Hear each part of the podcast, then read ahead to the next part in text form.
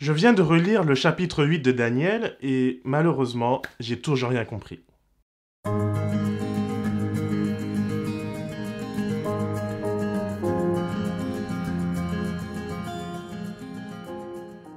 La compréhension des écrits apocalyptiques et prophétiques de la Bible nous oblige à nous poser la question de l'herméneutique biblique. Par là, j'entends la façon dont nous lisons et comprenons le texte biblique. Dans Luc 10 au verset 25 à 26, Jésus pose deux questions fondamentales à un docteur de la loi. Que lis-tu et comment lis-tu? Ces deux questions sont fondamentales parce qu'elles déterminent notre approche du texte et le sens que nous en tirons. L'interaction que nous rapporte Luc place Jésus en face d'un spécialiste de la loi. Ce spécialiste est un docteur, un théologien, un expert, chargé par son pays de connaître et d'appliquer les lois données par Dieu. Il pose la question centrale de toute la Bible, à savoir, que devons-nous faire pour hériter la vie éternelle? En d'autres mots, que devons-nous faire pour être réconciliés avec Dieu et pour guérir du mal ultime qui nous ronge, c'est-à-dire la mort? Ce spécialiste de la loi répond à Jésus, mais il ne montre de l'intelligence que dans la première question. Il est capable de dire ce qui se trouve dans le texte, et c'est déjà pas mal. Mais il échoue complètement sur le comment, le à quoi ça sert. À la question Que lis-tu il répond Tu aimeras le Seigneur ton Dieu de tout ton cœur, de toute ton âme, de toute ta force et de toute ton intelligence, et tu aimeras ton prochain comme toi-même. Jésus valide la réponse de cet homme. Tu as bien répondu, lui dit-il. Fais cela, et tu vivras. Il n'est alors pas étonnant de voir que pour se justifier, ce spécialiste de la Bible va porter la polémique non pas sur Dieu, mais sur le prochain, sur celui que Dieu cherche à sauver et à restaurer à son image. Je trouve dans cette histoire une mise en garde concernant notre lecture des révélations bibliques mon amour pour Dieu, mon zèle pour mon Sauveur, mon obsession pour suivre les voies de mon Seigneur, ne devrait jamais m'éloigner de mon prochain ou être une excuse de l'humilier, même lorsqu'il s'agit d'un samaritain, c'est-à-dire une personne qui se dit religieuse, mais dont la théologie mérisse le poil. Les Juifs et les Samaritains ont été souvent en conflit, parfois même en guerre. Le sang a coulé des deux côtés, les Samaritains ont essayé par exemple d'empêcher le retour d'exil des Juifs, y compris par des persécutions.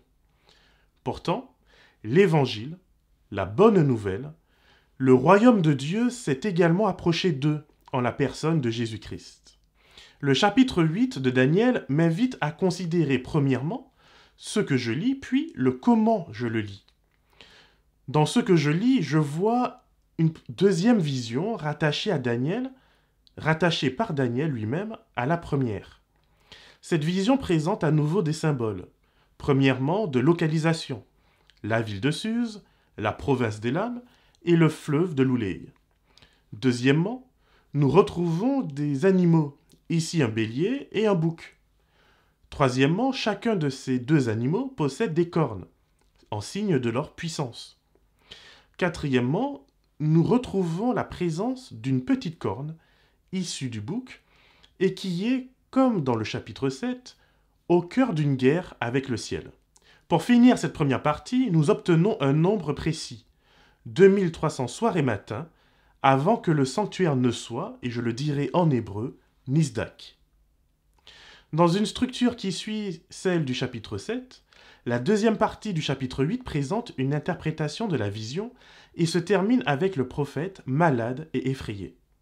Le chapitre 8 termine en nous précisant qu'en dépit de l'interprétation de l'ange Gabriel, et qui n'est quand même pas n'importe qui, Daniel ne comprend pas. En tout cas, je suis un peu soulagé quand même. Je dois avouer que moi non plus, je ne comprends pas vraiment les chapitres prophétiques du livre de Daniel. Mais rassure-toi, cela ne m'empêche pas de les méditer et d'essayer d'en tirer le pain quotidien que Dieu a pour moi. Abordons à présent le comment je peux lire ce chapitre de Daniel. C'est là que ça devient vraiment intéressant et que l'on peut finir par se disputer ensemble. De toute évidence, Les Juifs, puis les chrétiens qui ont lu le livre de Daniel, n'ont pas été convaincus par l'interprétation de l'ange Gabriel, puisqu'ils ont proposé plusieurs interprétations eux-mêmes, supplémentaires au cours des siècles. Dans le protestantisme du XVIIe au XIXe siècle, on a majoritairement conservé une lecture des livres prophétiques dite historiciste. Cela signifie que l'on considère les événements de Daniel et de l'Apocalypse comme retraçant l'histoire du conflit cosmique, démarrant dans le passé et ayant un aboutissement, un accomplissement dans le futur. Par conséquent, la lecture historiciste va chercher à trouver des correspondances entre les événements prophétiques perçus et les données historiques de l'histoire humaine. Les protestants étant au plus fort de leur militantisme, il n'a pas fallu longtemps pour eux de désigner l'Église catholique romaine comme la petite corne et lui attribuer l'ensemble des mots de la planète.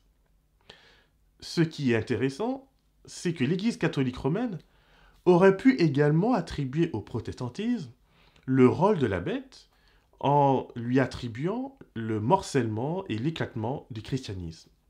Ceci dit, l'Église catholique a choisi à la place de proposer un nouveau système d'interprétation que l'on appelle généralement aujourd'hui la méthode prétérite.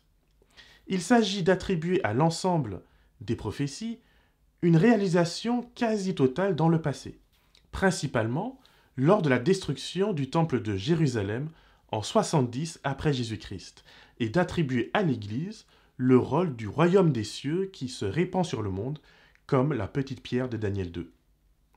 Les divisions au sein du christianisme permettent l'émergence d'autres interprétations.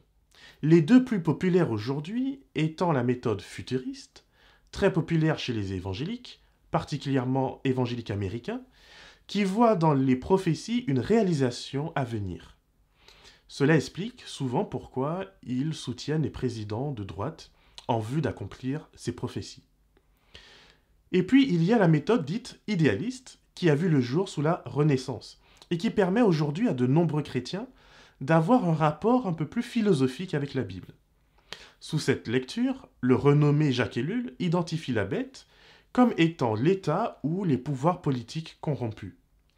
Le théologien et systématicien Karl Barth, quant à lui, parle de vérité existentielle ayant pour objectif d'être porteur d'espoir pour le lecteur, plutôt que de se référer à des événements historiques. L'Église adventiste du septième jour, quant à elle, fait le choix de rester fidèle à une lecture historiciste, ce qui signifie que les événements prophétiques de la Bible sont liés à des événements et des situations historiques concrètes et contextuelles, dont la portée touche l'ensemble de l'histoire humaine. Ce qui importe pour moi, c'est que toutes ces méthodes, tous ces systèmes, aussi géniaux soient-ils, restent des concepts humains issus de la théologie systématique, c'est-à-dire de la volonté de regrouper et de catégoriser la Bible sous une forme de système cohérent pour la pensée humaine. Nous l'avons vu à travers l'exemple de Luc 10. Si dans les évangiles, Jésus nous invite à considérer avec attention ce que je trouve dans le texte et comment je l'interprète, je pense qu'il nous donne un principe à suivre plutôt qu'une méthode. C'est donc souvent dans une tentation de toute puissance que l'on souhaite imposer une méthode d'interprétation en en faisant un principe biblique, alors qu'elle repose seulement sur une logique humaine, même lorsque celle-ci est inspirée. Chaque approche, ayant ses forces et ses faiblesses, ses, incohérences et ses coups de génie, j'affirme personnellement aujourd'hui me reconnaître dans l'approche historiciste, sans pour autant négliger les apports que les autres méthodes peuvent proposer en vue d'une meilleure compréhension du texte. Avant tout, je souhaite être prudent dans ma recherche d'interprétation afin d'identifier les biais et les œillères qui peuvent m'affecter. Par exemple, pourquoi l'interprétation donnée par l'ange Gabriel ne me suffit-elle pas?